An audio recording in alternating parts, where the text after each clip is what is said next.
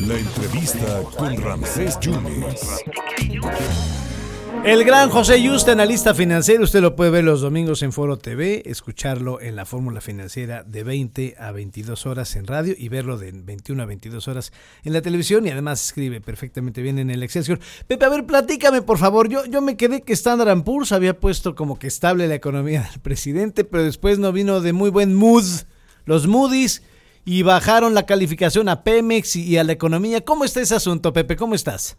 Eh, muy buenas tardes, Ramsés, qué gusto.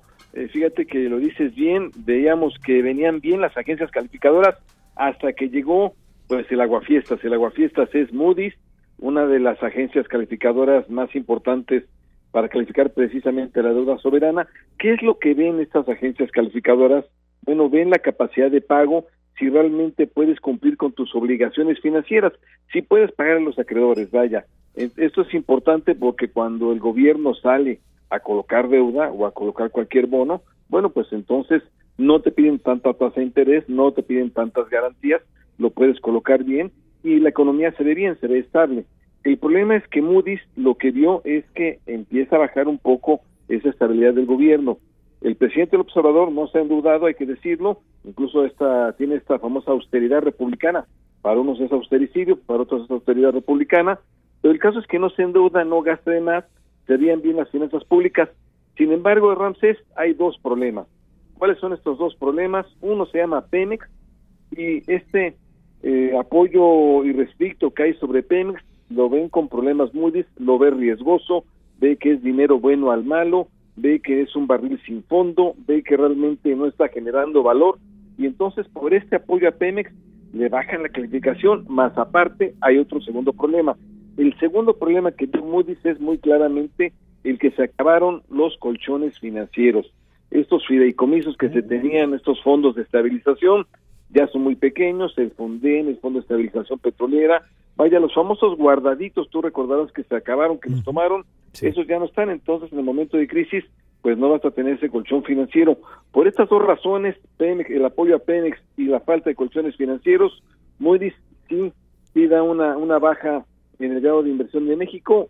La economía mexicana va a seguir teniendo el grado de inversión, pero ya no como antes. Un poco, si me permite la expresión, ahora sí que, te abollaron un poco la, la carrocería.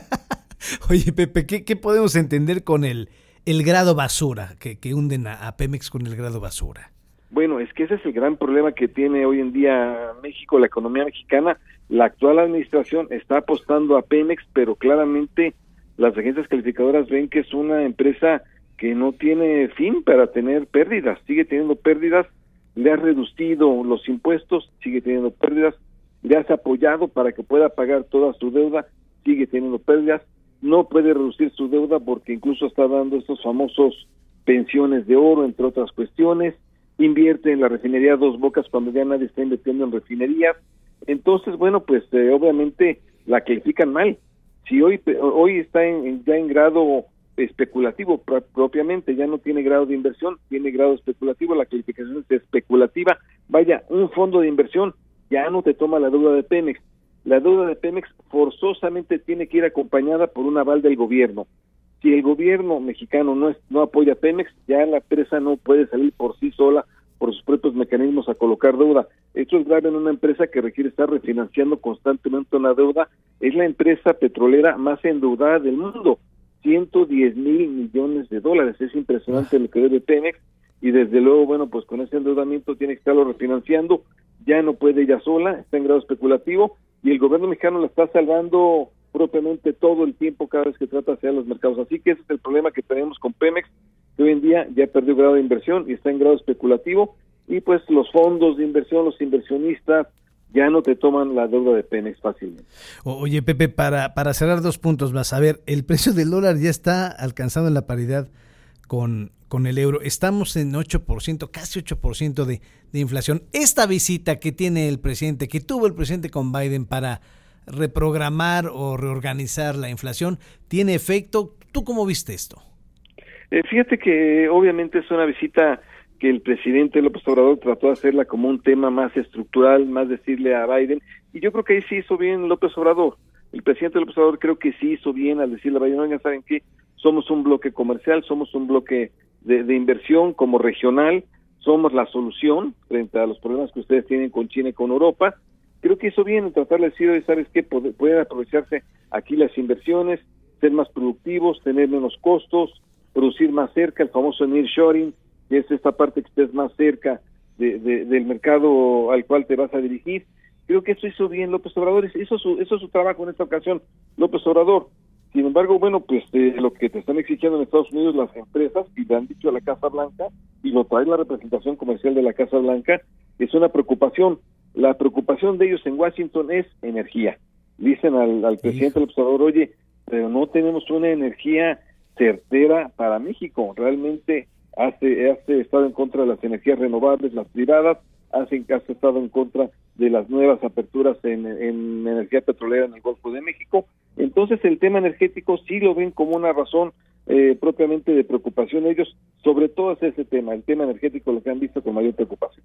Eh, ¿Cómo ve la visita de Slim y de la, de, la Coparmex a, tierras eh, estadounidenses, Pepe? Fíjate que interesante, mañana es la reunión, eh, hoy hoy se ve se vio con Kamala Harris y con el presidente Joe Biden, el presidente del Obrador. Mañana es la reunión con empresarios, es a través de un diálogo que se llama eh, Diálogo Estados Unidos-México. Por la parte mexicana lo, lo integra el Consejo Coordinador Empresarial. Por la parte de Estados Unidos está eh, el Chamber of Commerce, que es el símil del Consejo Coordinador Empresarial. Como invitado especial eh, México lleva el, ahí Francisco Cervantes, el presidente del TC, lleva como invitado especial a Carlos Slim.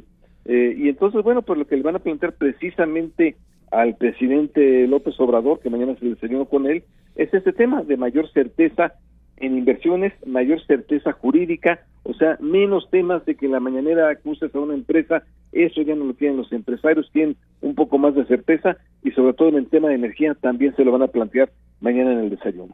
Entonces el asterisco Pepe para, para cerrar el tema de energía Estados Unidos con nuestro país y la preocupación que tienen con el embajador Salazar, no le tiene confianza ya el presidente Biden según el New York Times. No, pues ya ves lo que están diciendo que eh, eh, embajador, este, eres hermano mexicano, ya le están diciendo al embajador que es Salazar, ya no le tienen confianza de que sea, de que realmente represente los intereses, que yo creo que es exagerado. Creo que el embajador de Estados Unidos de México sí ha compatibilizado con el presidente del observador, ha llevado a las empresas de Estados Unidos ahí, pero pues no tienen éxito. Realmente las, las distintas empresas de Estados Unidos que han ido ahí a Palacio Nacional no tienen el éxito que esperan, entonces, pues sí, han surgido estas estas reacciones en contra del embajador de Estados Unidos.